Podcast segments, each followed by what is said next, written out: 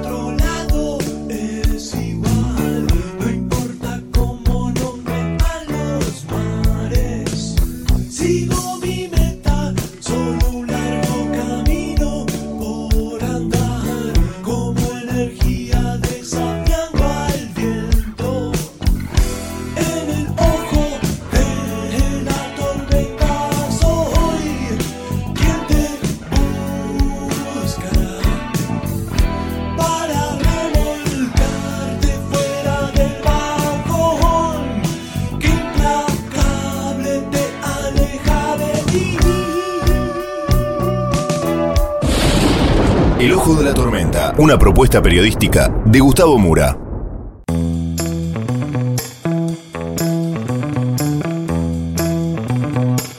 Bienvenidos al Ojo de la Tormenta. La tapa de hoy es Imposible alquilar. Vamos entonces con los temas del día de hoy en este breve sumario.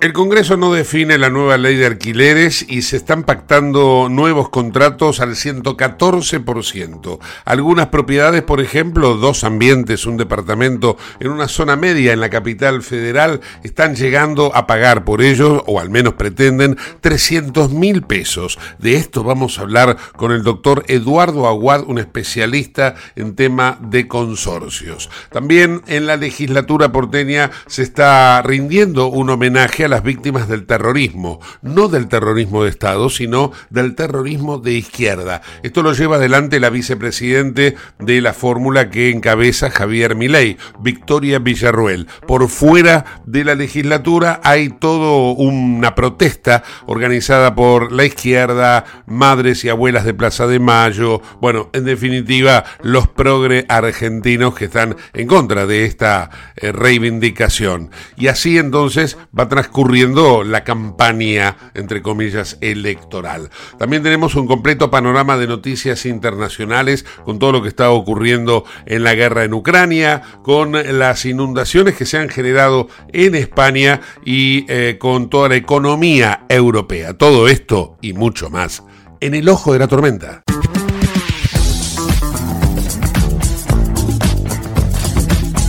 Auspicia este programa Autopiezas Pana. Más de 30.000 productos en stock y más de 30 años brindando seguridad para tu vehículo. No te olvides de visitarlos en la web pana.com.ar o llamarlos al 42504220. Autopiezas Pana, tu socio estratégico. Dirección Avenida La Plata 1933, Quilmes Oeste.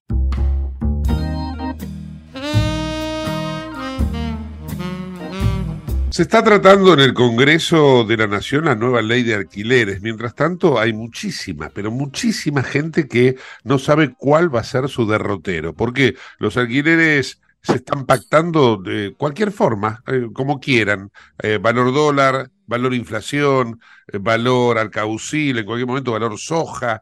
Eduardo Aguad es especialista en estos temas y bueno, nos va a dar una luz sobre este particular. Eduardo, ¿cómo estás? Hola Gustavo, ¿cómo estás? Buenas tardes. Eh, sí, tenés razón. Eh, los alquileres son, se, desbandaron, se desmadró todo, está todo en, en, un, en un despelote que no se entiende nada, ¿viste? El Senado no trató la semana pasada el tema, no sé si lo va a tratar esta semana o no. Eh, se dicen los mentideros por ahí en los pasillos que no se llegó a un acuerdo con algo que quería el oficialismo, con, eh, con otra cosa que dijo, vos me votás esto, yo te voto lo otro. No sé si tendrá que ver algo de eso o no, por un tema de una jueza y bueno, esas cosas. Pero el tema está en que si, si es verdad esto, están negociando con el frío y con el desamparo de, millones de personas. Porque en la ciudad de Buenos Aires hay apenas cientos, algún ciento de departamentos en alquiler. 100 departamentos en alquiler no es nada cuando siempre hay cientos de miles. ¿Me, entendés, Gustavo? Entonces, eh, claro, esto lleva los precios a las nubes. Un departamento que venía, un departamento que venía pagando hasta el mes pasado, Gustavo, te lo voy a ejemplificar, 150 mil pesos de alquiler hasta el mes pasado. Estamos hablando de dos ambientes, ¿eh? Mm. dos ambientes normales, nada de una mansión. Venía pagando 150 mil pesos. Si le toca actualizar por el año, ahora en septiembre, le tiene que cargar a eso el 112%, o sea que va a pasar a, pagar de 150 mil a 318 mil pesos por mes. Es una locura. ¿Qué bolsillo? ¿Qué bolsillo aguanta eso? Dos ambientes. Te estoy hablando de para una, un departamento para un matrimonio, Gustavo, para, teniendo una vivienda digna. Porque en dos ambientes no podés poner un matrimonio y dos chicos porque no es digno. Acá, Eduardo, se cruzan hasta tres realidades, podemos decir. Porque por un lado está la realidad del inquilino que eso no lo puede pagar. ¿no? Hay una realidad, hay, hay, hay gente que no lo va a poder pagar, eso que acabas de decir. Después está la realidad del propietario que dice, bueno, la verdad, yo quisiera, pero no lo puedo cobrar, porque yo a ese inquilino no le puedo cobrar eso. Y luego está la realidad de la economía argentina, porque en rigor ese es el número que hay que poner, pero no se puede, no se puede ajustar a ninguna de las otras dos variables. Es que lo que está llevando todo a una cosa ingobernable es la inflación que tenemos. La inflación que tenemos en este país es descomunal. Entonces, ¿cómo haces para controlar un alquiler que se tiene que actualizar teniendo en cuenta el índice de inflación. Se te va a desmadrar, es, lógico. Y además, yo entiendo al, inquilino que no puede pagar y también entiendo, al propietario, porque el propietario en un departamento de dos ambientes, Gustavo, está invirtiendo en el contrato unos, no sé, ciento, 150 mil dólares, 140 mil dólares. Claro. Eh, el inquilino está invirtiendo tres meses, dos meses de alquiler, que serán, no sé, 600 mil pesos, 500, 600 mil pesos. Eh, entonces, yo lo entiendo al, propietario también, porque no está ganando lo que esa, ese dinero le tiene que dar. Porque si el tipo vende el departamento y pone la plata en un banco, que es la inversión más pequeña que puede haber, menos rentable, este, le, va, le, va a dar, le va a dar un millón y medio de pesos por mes, dos millones de pesos por mes, dos, o más, o más. entonces, eh, ¿qué hacemos? Dice la gente, yo vendo y pongo, y no, no tengo que pelear con el inquilino, no tengo que pelear con, con el consorcio, no tengo que pelear con nada. No tengo ningún tipo de, de inseguridad. Y tengo tres veces más, o cuatro o cinco veces más de lo que me da el alquiler, lo tengo porque me lo da el banco. Entonces, mucha gente ni lo piensa. Y bueno, te das vos fíjate, vos fíjate que ese dinero lo dolarizamos y 300 mil pesos, que sería lo que pagaría ese, ese inquilino a ese propietario. En dólares son 400 dólares. O sea, tampoco gana, tampoco gana a nivel internacional la gran plata. por invertir, por invertir 150 mil dólares. Pero no, seguro. Por eso no es, no es negocio. Y por eso se están vendiendo cada vez más los departamentos. Hay muchos departamentos en venta. No hay nada de alquiler, no hay nada en alquiler.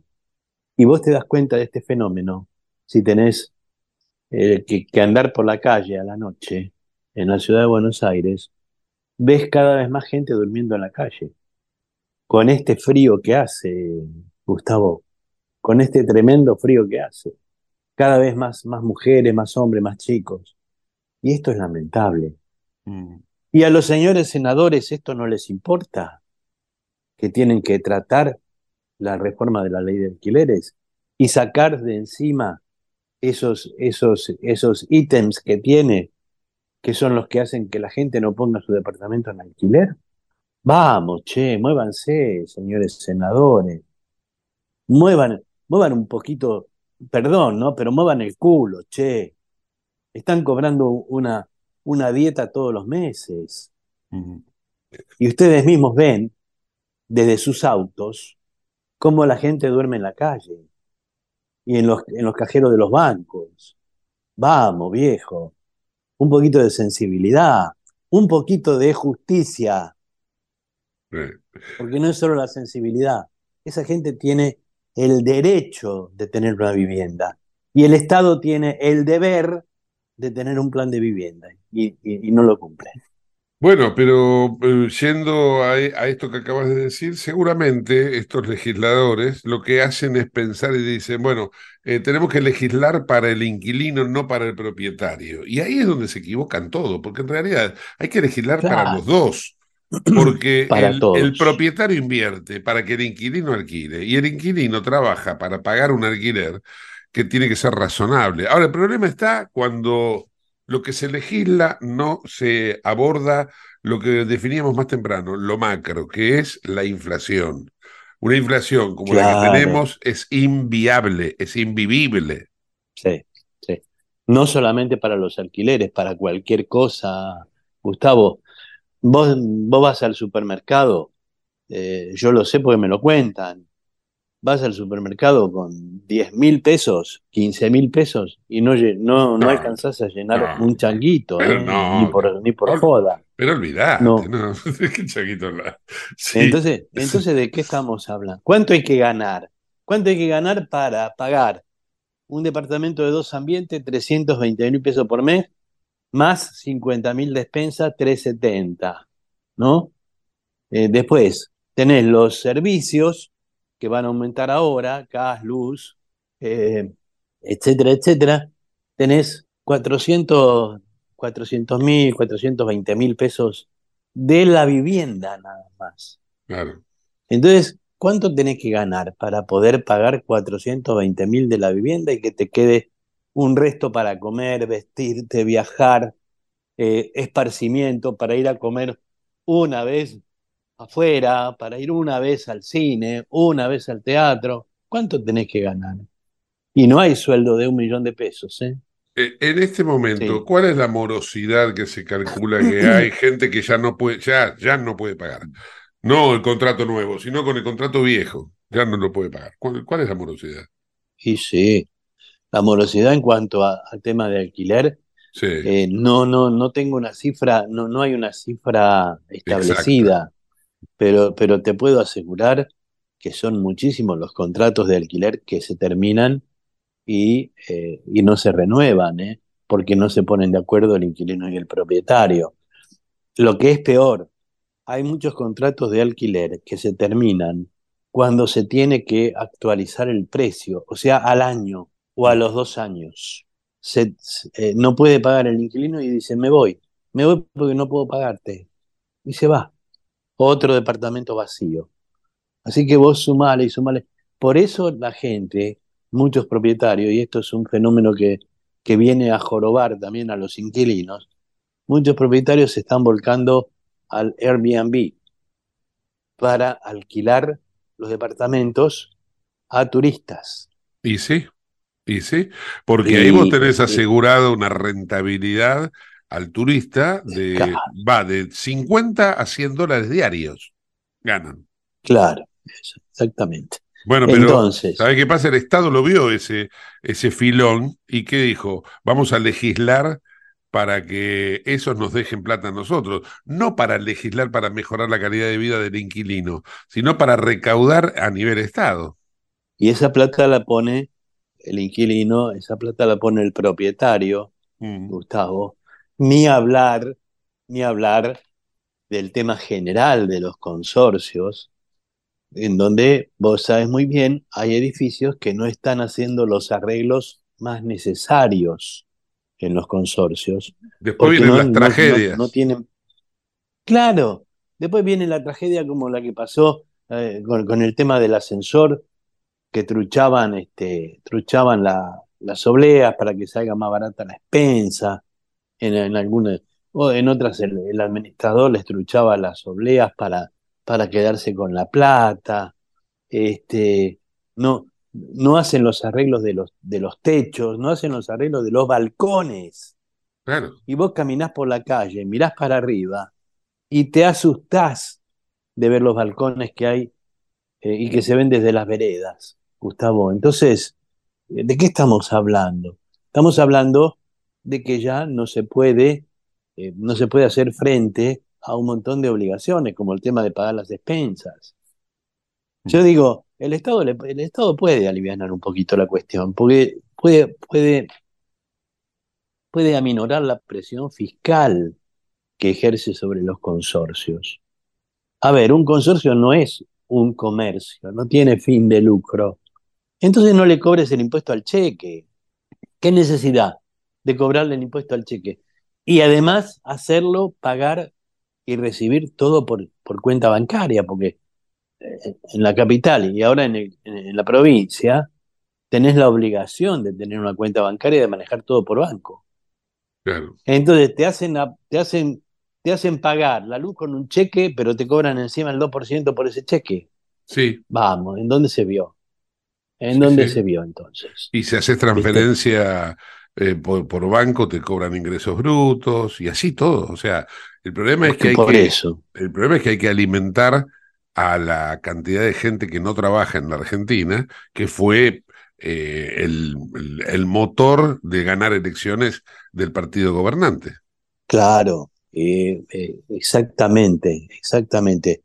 Hablan muchos del tema de los planes y demás. Claro, si vos tenés un, un dinero que no, te, que no produce, eh, es lógico que, te vas a empobrecer. Y el dinero, lamentablemente, que se va en planes, y esto no es en contra de los planeros ni nada por el estilo, yo eh, no me meto en política. Mm. Pero si vos eh, estás destinando un montón de plata a gente que es improductiva porque no, no, están, no están trabajando, es, este, es, una, es un dinero que se va. Entonces, lógico que vas a tener el desfasaje enorme ahí, porque no lo tenés produciendo ese dinero. Entonces, hace trabajar a esa gente, hace trabajar a esa gente, y de esa manera vas a dar vuelta en un gran porcentaje el desfasaje que tenés en esa, con, ese gasto. Mm. Y yo no soy político, no soy economista, te hablo como, como un ciudadano común, ¿eh? Que compra la comida todos los días para, para comer algo y nada más. ¿eh? Es así, Gustavo. Eduardo, eh, para aquellos que nos están escuchando, que tienen inquietudes sobre el tema eh, alquiler, eh, inclusive no necesariamente hay que ser inquilino, puede ser propietario, se puede comunicar con, vos para, a través de la asociación que vos dirigís para orientarlo, ¿no? Danos por favor las coordenadas. Exactamente, sí, sí, sí, sí, la asociación Asociación de Propietarios, Consorcistas y Consorcios de la República Argentina. Eso ya está trabajando a partir de la semana que viene, ya, va, ya se van a poder asociar. Tenemos el tribunal arbitral también para que, hablando de alquileres, cualquier problema que tengan con un contrato de alquiler, lo someten al tribunal arbitral y en lugar de un juicio que dura 6, 7, 8 años, se resuelve en el tribunal arbitral de la asociación que yo presido en seis meses. Y la sentencia es inapelable, es un laudo arbitral inapelable.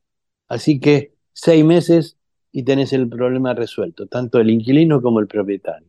Ahí estamos. El teléfono es el 49 82 20 24. Te repito, 49 82 20 24. Y ahí le resuelven el, el tema de la asociación y todo lo que.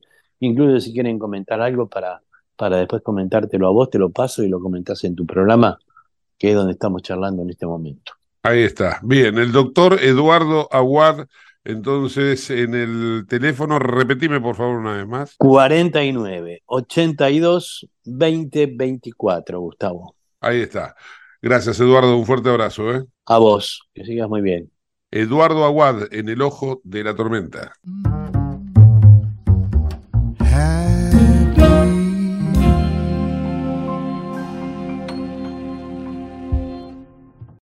Comunicate con nosotros al 11 59 65 20 20, el WhatsApp de Late.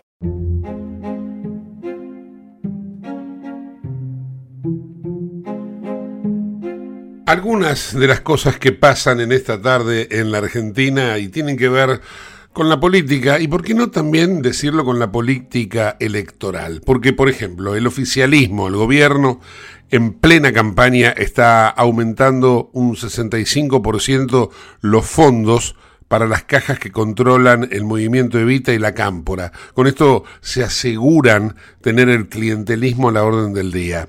Hay que recordar las medidas que se tomaron en materia económica en los últimos días, que no van a ser de aplicación total en el territorio nacional, porque hay algunas provincias y la ciudad de Buenos Aires que se niegan a repartir los 60 mil pesos de regalo que el gobierno pretende que lo hagan, ¿no? Eh, por otra parte, eh, el presidente de la Nación viajó a la India y allí, antes de viajar, ¿no? Volvió a arremeter contra Javier Milei en un acto. Eh, para él es mala palabra decir el nombre de Javier Milei, siendo que es uno de los candidatos a presidente validados por las últimas pasos, pero para el gobierno eso es un ninguneo. Y hablando del partido de Milei, en estos momentos hay una gran tensión, durante todo el día hubo tensión, pero ahora es el momento más álgido eh, en la legislatura de la ciudad porque allí está Victoria Villarruel, la candidata a vicepresidente en el caso de que Javier Milei sea ganador, ¿no? Y Victoria Villarruel como titular de una asociación que defiende a las víctimas del terrorismo de izquierda, eh, ha pretendido o está pretendiendo eh, hacer un homenaje a las víctimas precisamente del terrorismo. Entonces, esto ha enervado a todo lo que es la izquierda argentina y se ha unido la izquierda que forma parte del peronismo kirchnerista y la izquierda que no, no, está integrada al peronismo y que ahí están, por ejemplo, partidos como el comunismo, el polo obrero, el movimiento al socialismo, etcétera. Bueno, hay una gran tensión en torno a la legislatura por este hecho y veremos de qué manera esto se transita. Hay que tener en cuenta, insisto, que Victoria Villarruel es la compañera de fórmula de Javier Milei y que ambos fueron los más votados en la elección paso de agosto pasado. Vamos a escuchar ahora cuál es la línea argumental de Victoria Villarruel que ha llevado precisamente a la legislatura. Esto que, eh, este fragmento, este eh, audio que les voy a pasar, fue pronunciado por Villarruel en ocasión de una visita a España. Escuchemos. Todo lo que han escuchado en los últimos 40 años de la República Argentina en lo referido a su pasado es falso. Todo lo que han escuchado respecto de Argentina ha sido construido por la izquierda, por las madres de Plaza de Mayo, por las abuelas, y por todos aquellos que integraron Montoneros y el Ejército Revolucionario del Pueblo. Ni Argentina está en la vanguardia de los derechos humanos, ni las madres y las abuelas son blancas palomas. Por eso quiero contarles simplemente dónde se origina la debacle que vive mi país actualmente y este dolor que es una gangrena que no cesa y que nos está comiendo desde hace 40 años. Quiero contarles lo que hice en los últimos 17 años de mi vida. En la década del 70, en la República Argentina, hubo un conflicto armado no internacional, es decir, una guerra de baja intensidad. Diecisiete organizaciones armadas, la inmensa mayoría de ellas de extrema izquierda, atacaron al Estado, aterrorizaron a la población, asesinaron a argentinos y extranjeros, secuestraron, hirieron, tomaron unidades militares, coparon pueblos, robaron, nos diezmaron. Hubo 17.380 víctimas 1094 de ellas asesinadas en solo 10 años. Para que comparemos con lo que ha pasado aquí en España con la ETA, la ETA tuvo más de 850 víctimas del terrorismo en casi 45. Nosotros, en un cuarto de ese tiempo, tuvimos casi 300 víctimas más. La mayor cantidad de esas víctimas ocurrió en democracia, ocurrió durante los gobiernos de Perón, Cámpora e Isabel Martínez de Perón es mentira que los terroristas o que las organizaciones armadas luchaban contra una dictadura. Se sirvieron del sistema democrático para voltearlo y forzar un gobierno de facto. Es decir, eh, lo que ocurrió lamentablemente es un dolor que hasta el día de hoy sigue sin ser contado a la población y a todo el mundo, a todo el exterior. Luego vino el advenimiento de la democracia en 1983, hubo abusos por parte del Estado durante el combate con estas organizaciones armadas. Pero a partir del 83, el Estado argentino eligió solo recordar reparar e investigar los crímenes cometidos por los agentes del Estado, negándole a las víctimas del terrorismo, las cuales eran civiles, el reconocimiento a sus derechos a la verdad, a la justicia y a la reparación. Es decir, que una víctima del terrorismo hasta el presente en la República Argentina no puede saber quiénes y por qué la asesinaron, la secuestraron, la hirieron Tampoco puede obtener justicia, aún sabiendo quiénes fueron los terroristas que la agredieron. Y, por supuesto, no puede tener la dignidad de víctima del terrorismo con una reparación, como ocurre, por ejemplo, aquí en España con las víctimas de la ETA, de Grapo o del 11M. Los terroristas, a partir del año 83, ocuparon el lugar de sus propias víctimas y se apropiaron de sus derechos humanos. Por eso de las únicas víctimas que escuchamos es de aquellas que fueron ocasionadas por el Estado. En Argentina, si fuiste terrorista y sufriste, por ejemplo, torturas, el Estado argentino considera que eso es lesa humanidad, te tiene que reparar y, por supuesto, el agente del Estado responsable paga por ello, paga una pena de prisión. Pero si sos una víctima del terrorismo, moriste con una bomba puesta por montoneros, en la que además fuiste asesinado con 22 personas más, ese hecho es un delito común, prescribió y no mereces ningún tipo de reconocimiento a tus derechos humanos. Hemos estado luchando por las víctimas del terrorismo con una asociación civil creada hace más de 15 años, no solamente por las víctimas, por la verdad histórica y contra la impunidad de quienes asesinaron en nombre de una revolución que nadie pidió. Y esta matriz del mal es la que desde, desde aquella época está detrás actualmente, ocupando cargos públicos, indemnizándose a sí mismos, enriqueciéndose, están detrás de la causa indigenista, del feminismo verde, de las causas ambientalistas,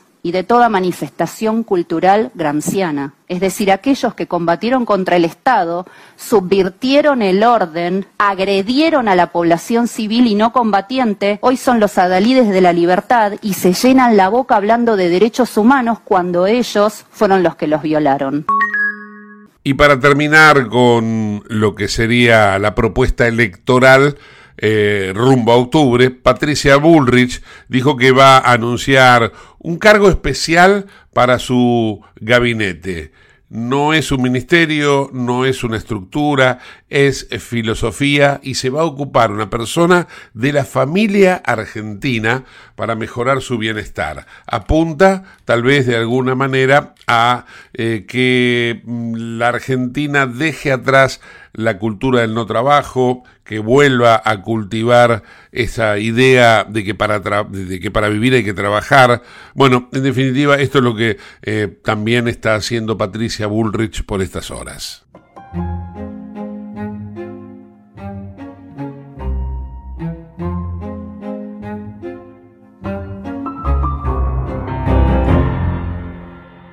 En Lubestop Banfield te revisamos el auto y le hacemos el cambio de aceite y filtros en media hora. Lubestop Banfield es un lubricentro integral donde también podés cambiar las pastillas de freno de tu vehículo. Lubestop está en el SINA 471 Banfield. Y si no podés traer el auto, te hacemos el servicio a domicilio. Instagram y Facebook, Lubestop Banfield. Ahora vamos a hacer una breve pausa y continuamos con el ojo de la tormenta. No te vayas. En el ojo de la tormenta un niño asustado.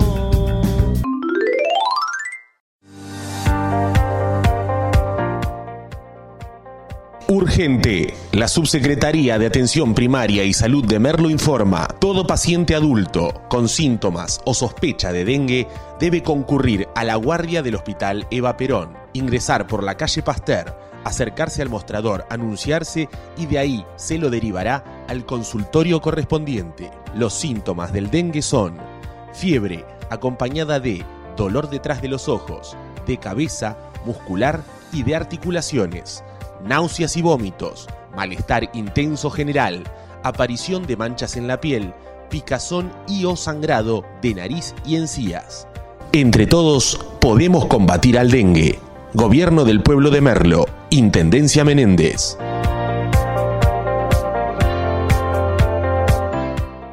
Autopiezas Pana, distribuidor nacional de autopartes, líder en el rubro suspensión, dirección y frenos para vehículos. Para más información sobre las marcas que trabajamos, visítanos en nuestra web pana.com.ar o escribinos a nuestro email pana.pana.com.ar. Autopiezas Pana, tu socio estratégico.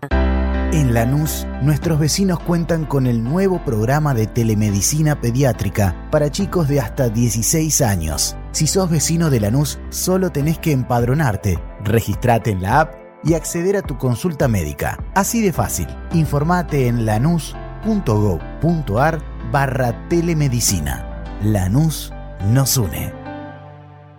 Te invitamos a conocer La Pampa, porque creemos en una nueva forma de viajar a un ambiente ideal para estos tiempos. Aire puro, bosques y fauna nativa, gastronomía gourmet, vinos patagónicos, pueblos con historias emocionantes. En La Pampa, seguro te relajás, seguro te emocionás, seguro disfrutás. Viaja seguro, viaja a La Pampa, portal de la Patagonia. ¿Sabías que todos los accidentes por inhalación de monóxido de carbono son evitables? Chequea que la llama de tus artefactos sea No olvides ventilar los ambientes de tu hogar todos los días, verificando que las rejillas cuenten con salida al exterior y las ventilaciones no estén tapadas ni sucias. Y controla las instalaciones internas con un gasista matriculado. Con estos consejos, proteges a tu familia. Metrogas, damos calor.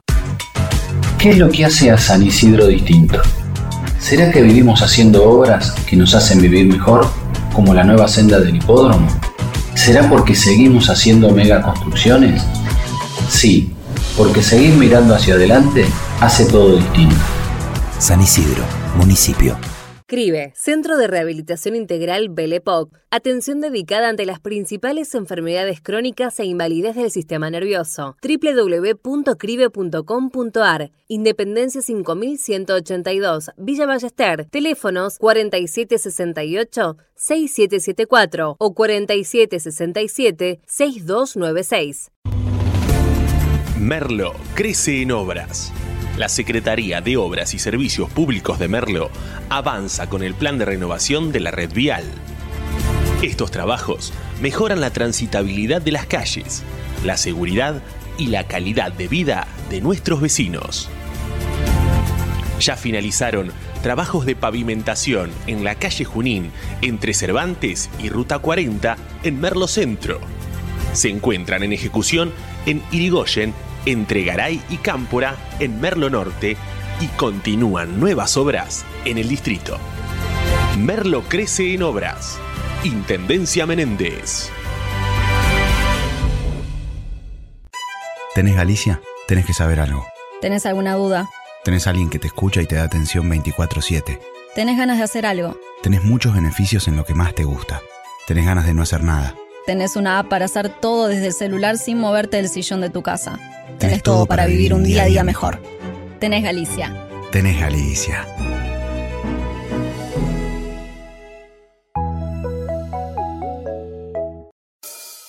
En el ojo de la tormenta se suspira la verdad. En el ojo de la tormenta es momento de bailar. Ya tu alma vuela libre, esperando el huracán.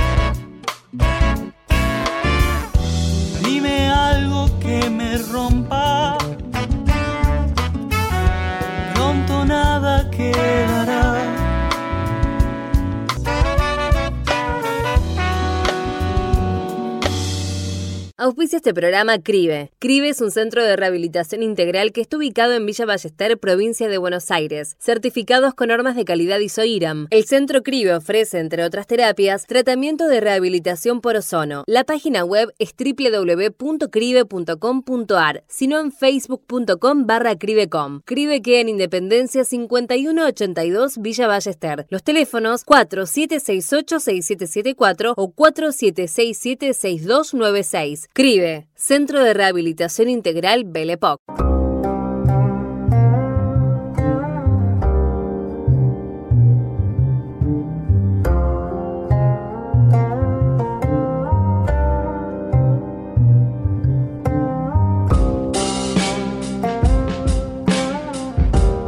Les proponemos ahora un completo panorama de noticias internacionales elaborado por Euronews, donde van a encontrar noticias como todo lo relativo, lo relacionado a la guerra en Ucrania por la invasión de Rusia, la inflación que está azotando algunos países de Europa, una serie de inundaciones que han causado dos muertos en España, la situación en Guatemala después de la inhabilitación del ganador de la última elección, Arevalo, y su partido Semilla. Bueno, todo esto en el siguiente informe. Las fuerzas ucranianas afirman haber traspasado la primera línea defensiva de Rusia cerca de Zaporilla después de semanas de desminado del campo de batalla. Parece que Kiev se acerca cada vez más a la red de trincheras fortificadas de Moscú a lo largo del frente sur. Según fuentes militares de Ucrania, Rusia habría dedicado el 60% de sus recursos a construir la primera línea defensiva y solo el 20% a la segunda y la tercera, sin esperar que las fuerzas ucranianas lograran atravesarla. Mientras el presidente Zelensky que ha sustituido al ministro de Defensa Oleksiy Reznikov por el legislador tártaro de Crimea Rustem Umerov. Y en la zona de Donetsk, los bombardeos rusos dejaron dos muertos y daños materiales. Y en Chernigov, región fronteriza con Rusia y Bielorrusia, se escucharon más de 90 explosiones, pero no se han reportado víctimas. La ONU recaba pruebas de posibles crímenes contra la humanidad en Ucrania. El presidente de la Comisión Internacional Independiente de Investigación sobre Ucrania informó de ello en Kiev. Según el presidente, una misión de la ONU en el país para investigar las violaciones de los derechos humanos en la guerra de Ucrania ha recabado pruebas que en algunos de los casos que han estudiado podrían constituir crímenes contra la humanidad. Esta es la tercera vez que la comisión visita Ucrania desde el comienzo de la invasión. La comisión ha explicado que ha investigado tanto crímenes cometidos por las tropas rusas como por las ucranianas, pero el presidente de la misión subrayó la importancia de que las autoridades rusas garanticen que todos los responsables rindan cuentas. Reunión este lunes del presidente ruso Vladimir Putin con su homólogo turco Recep Tayyip Erdogan en la localidad de Sochi para hablar sobre el tratado de exportación de grano a través del Mar Negro. Erdogan, que presiona para que Rusia retome el pacto y evitar así una crisis alimentaria en partes de África, Oriente Medio y Asia, ha prometido a su llegada al balneario que realizará un anuncio muy importante sobre el tema. Serán noticias significativas para el mundo, pero sobre todo para los países africanos en desarrollo, ha puntualizado el mandatario turco. Putin ha asegurado que está abierto a negociar. Se retiró el pasado julio del acuerdo alegando que no se cumplía la parte que beneficiaba a su país. Rusia se queja de que no se han eliminado los obstáculos para que pueda exportar alimentos y fertilizantes. Por ejemplo, las restricciones al transporte marítimo y a los seguros han dificultado su comercio agrícola, a pesar de haber enviado cantidades récord de trigo, mantiene desde el año pasado. Ucrania ha comenzado a enviar barcos a Estambul al margen del pacto bloqueado. Disturbios en Malmo, Suecia, tras la quema de un ejemplar del Corán. En la noche del domingo al lunes se registraron violentos disturbios en el barrio de Rosengard, en Malmo, en el sur del país escandinavo. Decenas de encapuchados se enfrentaron a la policía lanzando piedras, quemaron varios coches y provocaron incendios en contenedores de basura. Hacia las dos de la madrugada se produjo un incendio en un garaje subterráneo. La policía ha presentado una denuncia por incendio intencionado agravado. Los disturbios comenzaron por la tarde cuando la policía sueca detuvo a más de 10 personas en Malmo tras una manifestación en la que se quemó de nuevo un ejemplar del Corán ante unas 200 personas. La manifestación estaba organizada por el refugiado iraquí Salwan Momika y tuvo lugar en una plaza donde vive una gran población de inmigrantes. Momika ha protagonizado acontecimientos similares que han enfurecido al mundo musulmán. Crisis de asilo en Bélgica. La agencia federal belga responsable de la acogida de refugiados ya no ofrecerá alojamiento a hombres solos. Con esta medida se pretende dar prioridad a las mujeres solas y a las familias. Será temporal, pero por tiempo indefinido. El objetivo del gobierno belga es no saturar la capacidad de alojamiento ante una previsible afluencia de familias y niños que buscan refugio en Bélgica. La región de Bruselas ha pedido al gobierno que dé marcha atrás, pues cree que esta decisión acarreará un gran número de personas sin hogar en las calles de la capital. Los activistas califican de inhumana la decisión del gobierno. Unas 10.000 personas se unieron el domingo por la tarde a una manifestación antirracista en el centro de Helsinki. Se trataba de una protesta sin afiliación política a la que se sumaron más de 100 organizaciones. Finlandia se ha visto sacudida por una serie de escándalos racistas en los que se han visto implicados ministros del gobierno. Los manifestantes reclaman hechos y no solo palabras, y que se respete la constitución finlandesa que prohíbe la discriminación, por lo que el racismo no es una cuestión de opinión ni de libertad de expresión. Miles de personas se reunieron en la capital de Níger para pedir a Francia que retire sus tropas del país, tal y como exigen los militares que tomaron el poder a finales de julio. La manifestación tuvo lugar cerca de una base que alberga a soldados franceses. Algunos portaban pancartas en las que instaban a Francia a alargarse de una vez de Níger. La manifestación se produce después de que el régimen militar del país lanzara un nuevo ataque verbal contra Francia, acusando a París de flagrante injerencia en su apoyo al depuesto presidente del país. La visita de cuatro días del Papa Francisco a Mongolia concluye con la inauguración de la Casa de la Misericordia en Ulaanbaatar, un centro de caridad dedicado a los más necesitados, víctimas de violencia e inmigrantes.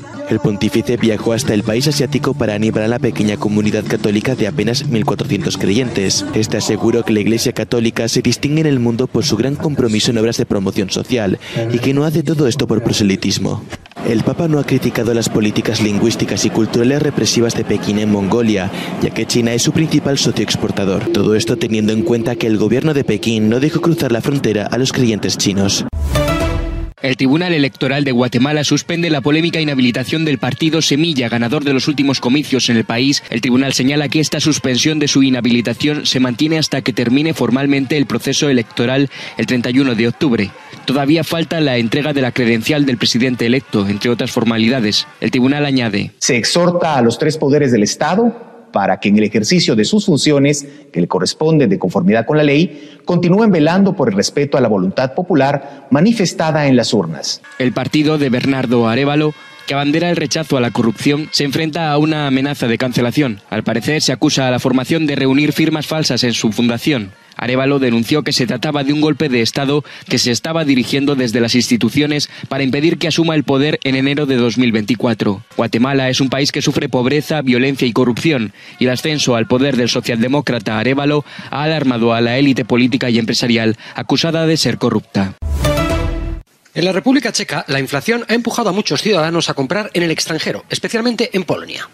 Los precios en las tiendas del país vecino son hasta un 30% más baratos, y no solo los de los alimentos, sino también los de los artículos caros, la ropa, la electrónica o los muebles. La pandemia de COVID y la guerra de Ucrania dispararon la inflación en la República Checa a cifras inimaginables hace no mucho, tanto que a pesar de haber bajado de casi el 30 al 14,3%, sigue siendo una de las más altas de los países de la OCDE. Por supuesto, el propio Estado checo se ve perjudicado por este éxodo masivo. Los expertos calculan que este año podría perder hasta 3.000 millones de coronas checas, 124 millones de euros, en lo correspondiente al IVA. La fortaleza de la corona checa contribuye igualmente a facilitar las compras, por lo que los checos también se hacen con alimentos básicos y otros bienes en países como Alemania, Austria o Eslovaquia.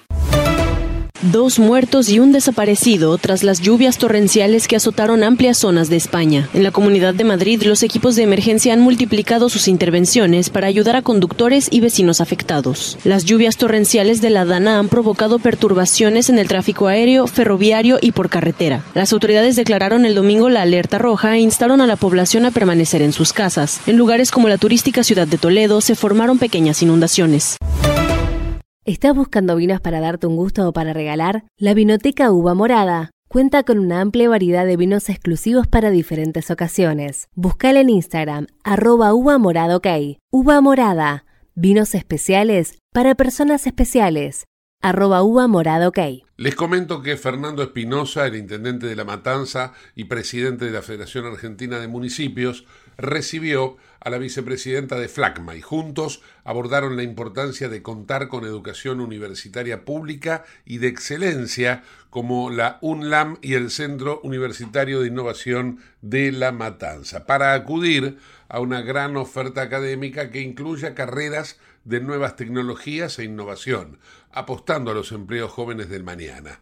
FLAGMA es el organismo de América Latina que promueve las democracias y el desarrollo de los gobiernos locales. En ese sentido, la presencia de su vicepresidenta en el distrito fortalece el intercambio de políticas e iniciativas entre los municipios latinoamericanos, que luego de este encuentro se nutrirán de la experiencia educativa en La Matanza, que es ciudad del aprendizaje declarada por la UNESCO. Te invitamos a conocer La Pampa, porque creemos en una nueva forma de viajar a un ambiente ideal para estos tiempos. Aire puro, bosques y fauna nativa, gastronomía gourmet, vinos patagónicos, pueblos con historias emocionantes. En La Pampa, seguro te relajás, seguro te emocionás, seguro disfrutás. Viaja seguro, viaja a La Pampa, portal de la Patagonia.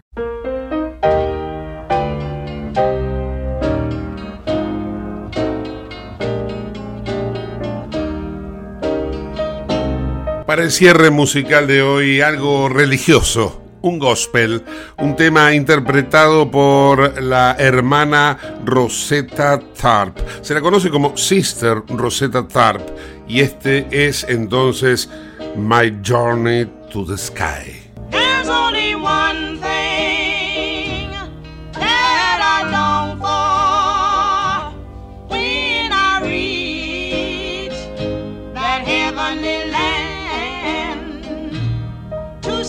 Jesus and his glory as I go from land to land. Yes, there's only one thing that I long for when I reach that heavenly land.